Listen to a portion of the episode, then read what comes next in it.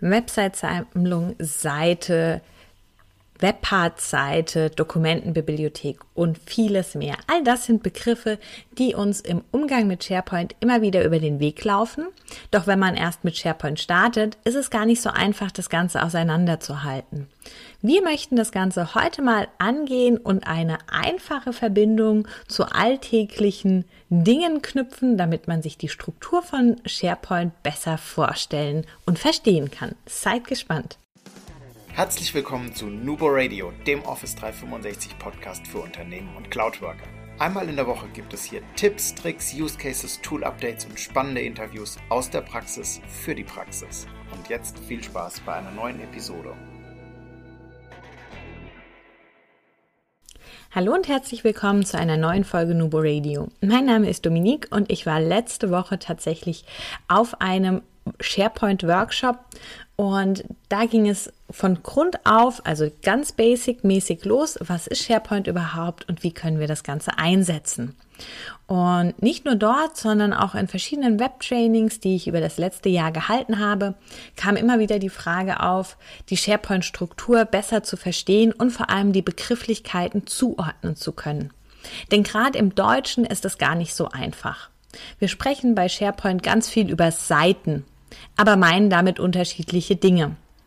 Im Englischen ist es auf der einen oder anderen ähm, oder mit dem einen oder anderen Begriff ein bisschen einfacher. Da gibt es nämlich die Site und die Page. Das heißt, man kann es zumindest unterscheiden.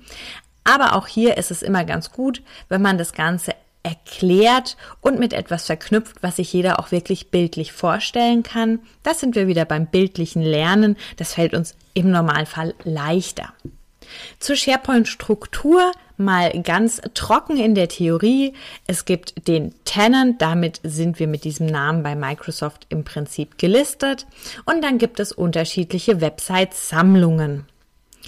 Auf diesen Website-Sammlungen befinden sich dann Dokumentenbibliotheken, Listen, Kalender oder weitere Seiten oder eine Unterwebseite.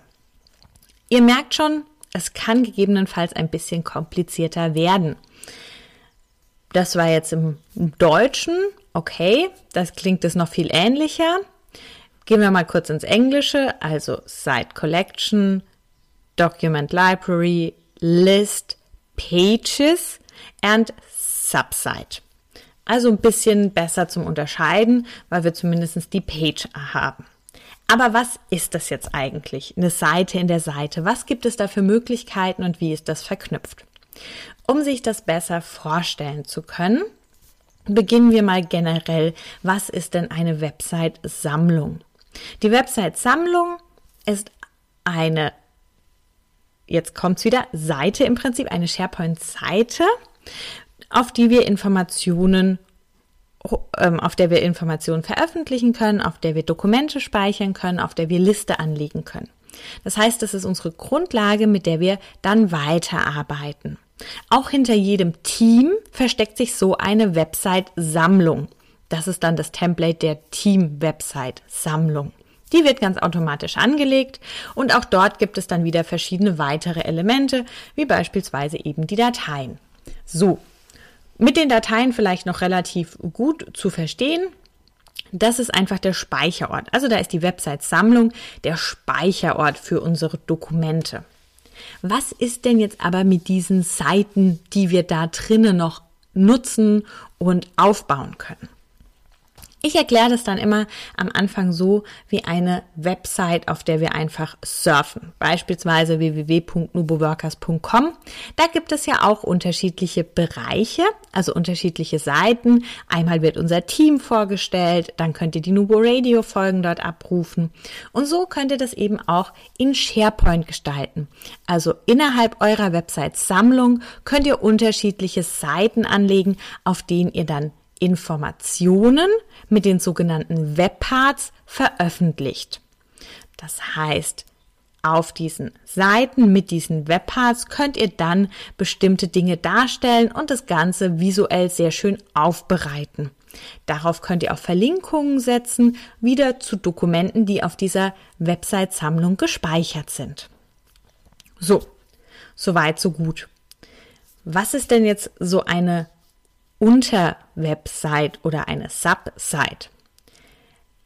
Das ist nochmal eine komplette Site Collection beziehungsweise eine komplette Website-Sammlung mit diesen ganzen Funktionen, die hierarchisch aber unter unserer übergeordneten Site Collection Website-Sammlung angehängt ist.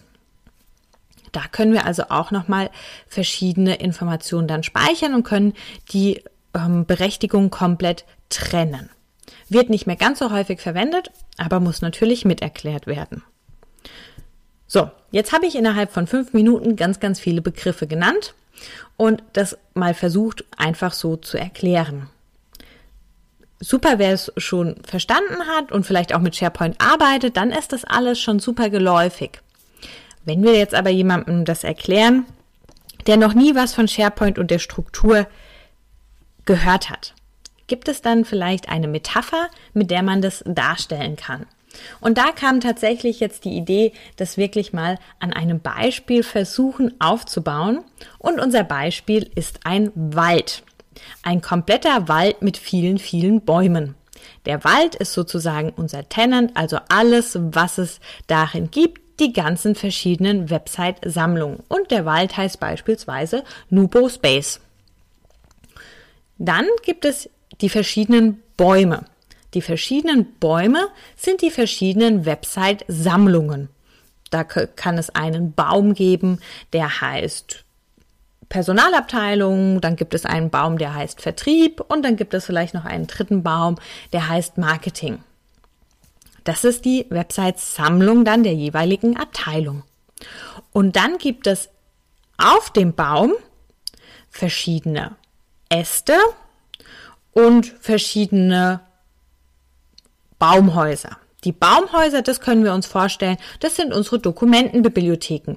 Da können wir nämlich einfach etwas drinne speichern. Und dann gibt es unterschiedliche Äste. Die unterschiedlichen Äste, das sind unsere Seiten, auf denen wir Informationen bereitstellen. Denn an diesen Ästen hängen verschiedene Blätter und die bilden unsere Webparts, mit denen wir die Seite jeweils gestalten.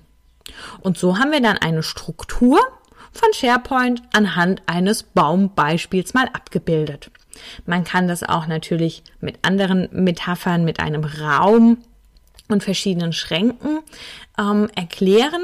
Ich fand das aber tatsächlich sehr passend, weil wirklich dann eben ähm, die Dokumentenbibliothek zugeordnet ist, die Äste als Seite und dann eben die verschiedenen Webparts, die den Ästen oder die ja auf den Ästen auf den Seiten wieder drauf sind und dort die Informationen abbilden.